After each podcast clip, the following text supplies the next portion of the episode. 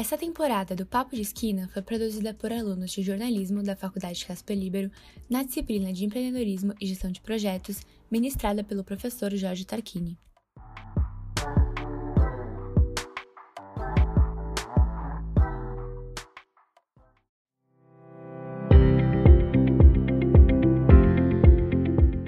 Bom dia, boa tarde ou boa noite, dependente de quando você está ouvindo a gente.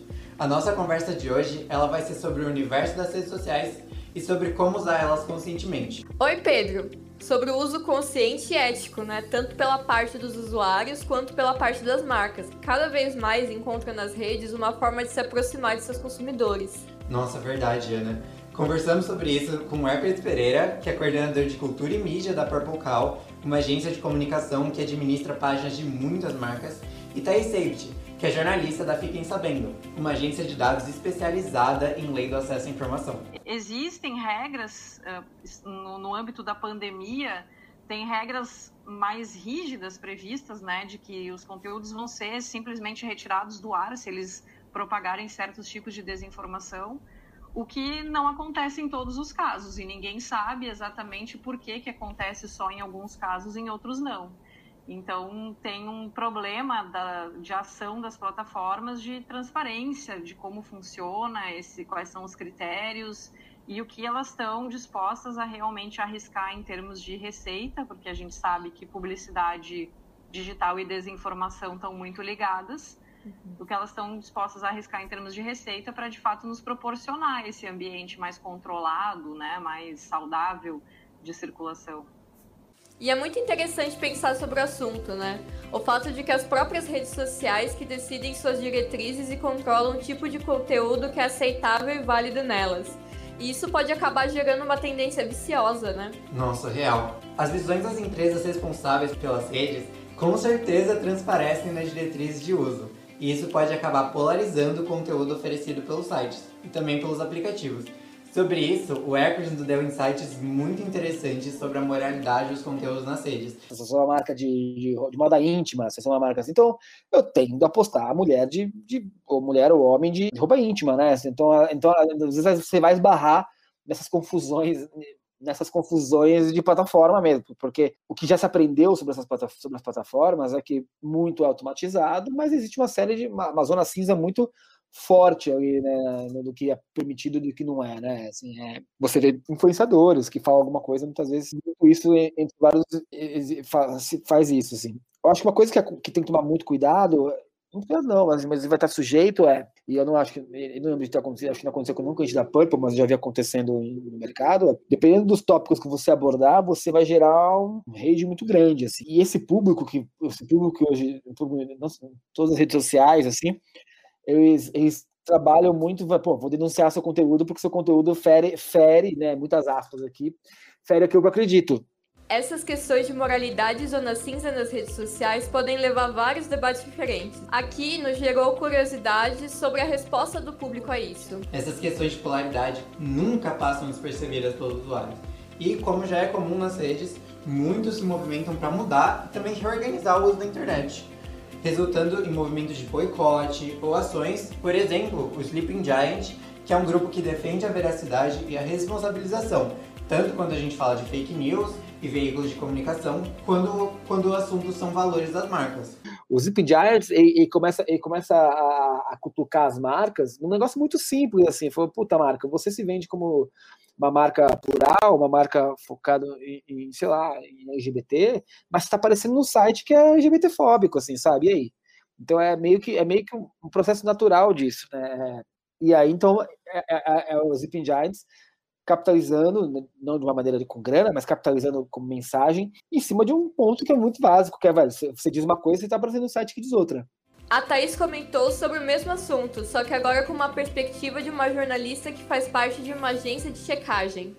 Bem, existe uma parceria entre essas plataformas e as agências de fact-checking, que são filiadas à Rede Internacional de Fact-Checking, a IFCN. Então, no, em vários países uh, vigora, inclusive no Brasil, vigora essa parceria em que as plataformas elas contam com a colaboração dos, dos fact-checkers, né, das agências de fact-checking, aqui no Brasil a Lupa e o Aos Fatos são exemplos né, dessa parceria, É, e aí, então, esses, é, essas agências de checagem fazem a verificação daqueles conteúdos que estão se tornando muito virais, que estão se espalhando muito rápido e que são suspeitos por algum motivo, faz a etiquetagem né, daquela informação isso gera uma reação dentro das plataformas, que é mostrar para o usuário que, olha, esse conteúdo foi verificado pela agência tal como falso. Tu quer continuar assistindo, tu quer continuar vendo, mesmo com todas as questões e dilemas sobre as diretrizes das redes sociais, elas são sempre pensadas para beneficiar as empresas criadoras desses sites e aplicativos. É muito interessante pensar que essas empresas ainda são marcas, então elas precisam zelar por suas imagens e essas parcerias com veículos de comunicação ou profissionais de fact-checking são uma maneira de publicizar a plataforma como um lugar limpo de, entre aspas, esse mal de fake news. De qualquer jeito, as marcas não fogem das fiscalizações dos usuários em busca de mais transparência e justiça na internet. Não são só as ferramentas das plataformas que fazem esse trabalho nas redes. Isso força as empresas a se adequarem e se adaptarem para manter seus perfis e páginas abertos nas redes sociais. Na internet, nada nunca é esquecido. Por isso, as marcas sempre buscam manter um bom relacionamento com o público. Nas redes sociais, isso evita problemas, não queima sua imagem com a sua audiência. Indo atrás disso, nós aprendemos sobre conceitos como brand compliance e brand safety. Agora, o Hércules vai explicar pra gente e pra vocês sobre a aplicação do brand safety brand safety, eu tô falando do ponto de vista onde que a marca tá aparecendo, assim, onde a minha marca é exposta. Então, pô, a minha marca, eu tenho, eu tenho que zelar pela minha marca, que essa marca, porque a partir do momento que eu crio uma marca, crio um código, meu código tá indo pro mundo, né, assim, não é mais meu, eu, eu, tô, eu, eu estou zoando. E é importante porque a gente, todas, todo, todos os códigos, eles ganham novos significados, né, assim, então, é, se, se é um código é solto, para todos, né? Então vou dar um exemplo agora super recente, né? A bandeira do Brasil. Ela ganhou um significado novo, né? A camiseta do Brasil, a bandeira do Brasil, ela ganhou um significado novo. Você pode adorar futebol, a seleção brasileira, e muitas vezes você ser contra quem fez manifestações com a camiseta, mas você não controla isso, né? Assim, porque, aliás, você como se você fosse da marca, você poderia controlar se tivesse intenção. Logo depois disso, ele nos contou sobre o brand compliance e a definição desse conceito. Brand compliance, acho que é uma política, para mim, é e aí posso estar errado, assim, de novo, nunca parei de pensar na, na, diferença dos dois, assim. Né? Ela tem muito a ver com o código, com um pouco de valores estruturais, assim, né?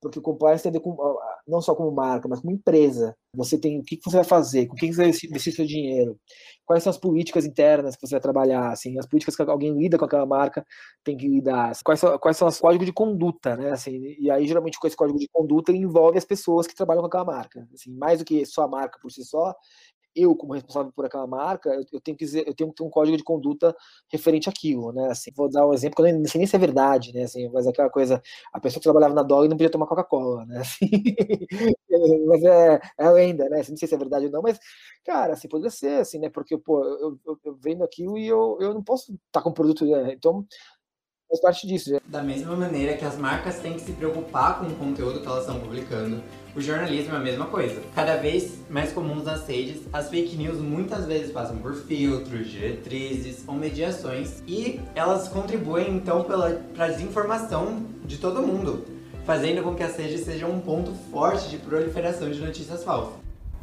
Essa propagação uh, que as redes sociais acabam sendo uh, muito associadas, né, desse tipo de discurso, ela se deve basicamente, para simplificar um pouco a explicação, né, tem várias, vários elementos envolvidos, mas basicamente o sistema de recomendação né, dos algoritmos na maioria das redes sociais, se não de todas as plataformas de rede social. É, existe um, uma programação né, que é baseada naquelas preferências do usuário. Então, quanto mais eu interajo, quanto mais eu comento, quanto mais eu consumo, eu me exponho a um determinado tipo de informação, eu vou mandando mensagem para o algoritmo de que eu estou gostando daquele conteúdo e ele vai me mostrar cada vez mais coisas relacionadas com esse, esse meu consumo, né? Isso que eu estou interagindo uh, para que eu fique mais tempo na, na, plataforma. Então, também tem uma questão do, da dinâmica do negócio, né? O que eles querem é que a gente fique mais tempo na plataforma. Não necessariamente a intenção é que a gente uh, seja uh, mais propenso à desinformação por, por uma é, programação algorítmica, mas uma coisa leva a outra. Mesmo fazendo parte de uma agência de comunicação que mexe principalmente com marcas, no momento atual, é impossível não pensar sobre as fake news, como o Hércules fala ao seguir.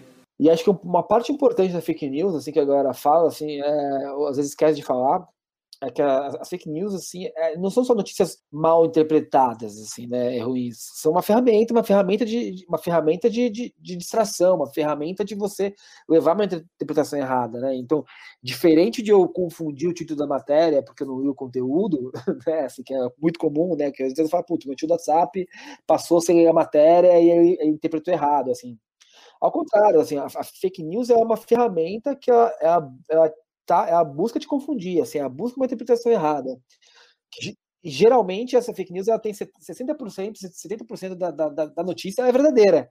Não é uma completa mentira, né? Porque você não acreditaria. Então não adianta falar para você assim, porra, os aliens pousaram aqui em São Paulo hoje.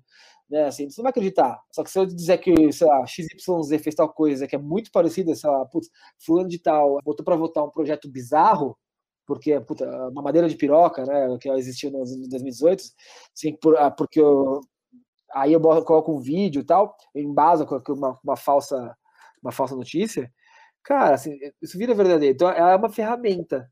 Então, se é uma ferramenta, eu sempre botou um site, um site novo, uma, um canal novo, como ferramenta de distração, assim, né, uma ferramenta de confusão com, com algum grupo de usuários. Independente de qualquer fala que a gente apresentou aqui, esse debate não vai parar tão cedo. É raro ver uma discussão que é tão em pauta na nossa sociedade quanto essa hoje em dia. A maior parte de nós usa as redes sociais todos os dias. E falando da gente como comunicadores, não podemos evitar esse universo informativo. Numa sociedade em que as empresas são quem define nossos limites nessas plataformas, é muito importante continuar a debater, encontrar, se for necessário, saídas ou melhoras para essa situação. Agradecemos muito nossos convidados, Thaís Seibit e Hércules Pereira, e convidamos também todo mundo que estiver ouvindo esse podcast para pensar sobre isso e debater ainda mais.